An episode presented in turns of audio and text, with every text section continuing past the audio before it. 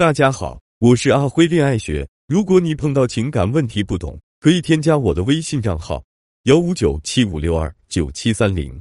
为什么有些女人去要求甚至去威胁，都得不到男人的宠爱，让男人对自己更重视？而有些女人根本都不去要求男人，男人反而屁颠屁颠来对她好，甚至会给的更多。是他们价值相差太大吗？是一个美若天仙，一个难以见人吗？不是的，即使有差距。也不会是这么大的差距，甚至还可能是前者不如后者漂亮。为什么后者反而更容易让男人宠爱有加呢？其实是因为前者的维持成本太高，而后者却是购买成本高、维持成本低。一、购买成本，购买成本高的最典型的就是房子。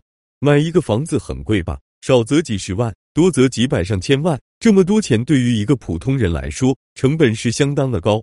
但是你买了房子之后呢？除了交点物业费啥的，其余都不用花钱呢。也就是说，你只有在买房子的那一刻需要花费几百万的高额成本，但是后续的几十年几乎都不需要花钱了，甚至你还能享受房价上涨带来的红利。聪明的人还可能把房子租出去，甚至会反过来帮他赚钱。所以，房子就是一种典型的购买成本高，但是维持成本很低的东西。这就是为什么有些感情里，虽然男人付出了大价钱娶到一个老婆。但是结婚后反而越来越爱这个老婆的原因，就是因为这个老婆虽然购买成本高，但是维持成本低。最关键的是，她还会不断增值，让人一直想拥有。这会让男人觉得娶到这个老婆超值。二、维持成本，维持成本很高的例子，最典型的就是汽车了。不管你花多少钱买的车，只要你想卖，立马就得打个八折了。随着时间的推移，打的折就会越来越多。这并不是最关键的。最关键的是维持成本太高，比如每个月几千的油费，几百上千的停车费、保险费，甚至一些小磕小碰的维修费，一年下来就得好几万。相对房子每年的两千块钱物业费，实在是高的离谱。所以会有一些人后悔买车了，就是因为它的维持成本太高。你可以理解成，你月薪一万，但是每个月要花三千元在你的车上，那么你就只有七千元可以花了，是不是挺不舒服的？如果你还能仔细想想，假设你每天打车上下班，一天花一百元，除去周末，是不是一个月只有两千元多？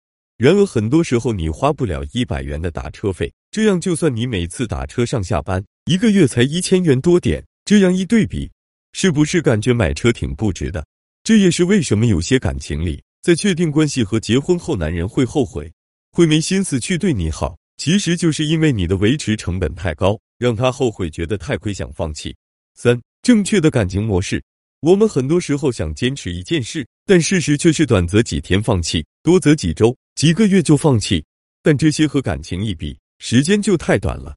维持成本高的感情是要坚持几十年的，是不是想想都挺可怕的？所以遇到这样的感情，其实坚持不了才是人性。那对于一个女人来说，什么样的行为会加大这个感情维持成本呢？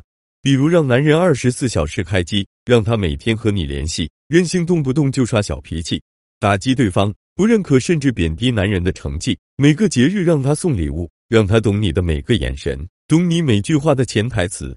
你开心，他要陪着你开心；你难过，他要陪着你难过。要他和你一起看你喜欢的电视剧，让他放弃和兄弟的聚会，周末和你宅在家等等。我相信到这就有学员要说了：你说的这些都是女人想要的。这些都不能做，那我还和他谈恋爱干嘛？还结什么婚？我干脆自己一个人过得了。我和你说两个小故事，你就明白我是什么意思了。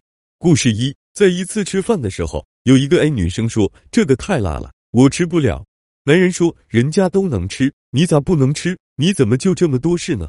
另一个 B 女生说：“这个有点辣，我吃不了。”男人说：“吃不了啊，那我们换个不辣的。”你看，同样的一件事。不同女生做出来会得到不同的待遇。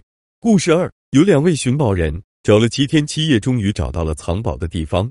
宝藏面前有两个门，都上着锁，一个门在东边，一个门在西边。A 寻宝人拿出自己的刀去东边砍锁，找石头去砸锁，费了九牛二虎之力，终于把门打开，拿到了宝藏。B 寻宝人在西边门周围找了半天，终于找到了开锁的钥匙，很轻松就把门打开了，他也拿到了宝藏。所以，想达成目的，方法不只是有一种，可能有其他的方法也能达成目的。那么，对于学员的疑问，答案就出来了。你想要的东西不是不能得到，只是需要你换一种方式。换什么样的方式呢？你得成为另一个不同的女人，并不是让你变成另外一个人，而是让你从维持成本高的人变成购买成本高但是维持成本低的人。怎么才能成为购买成本高但是维持成本低的人呢？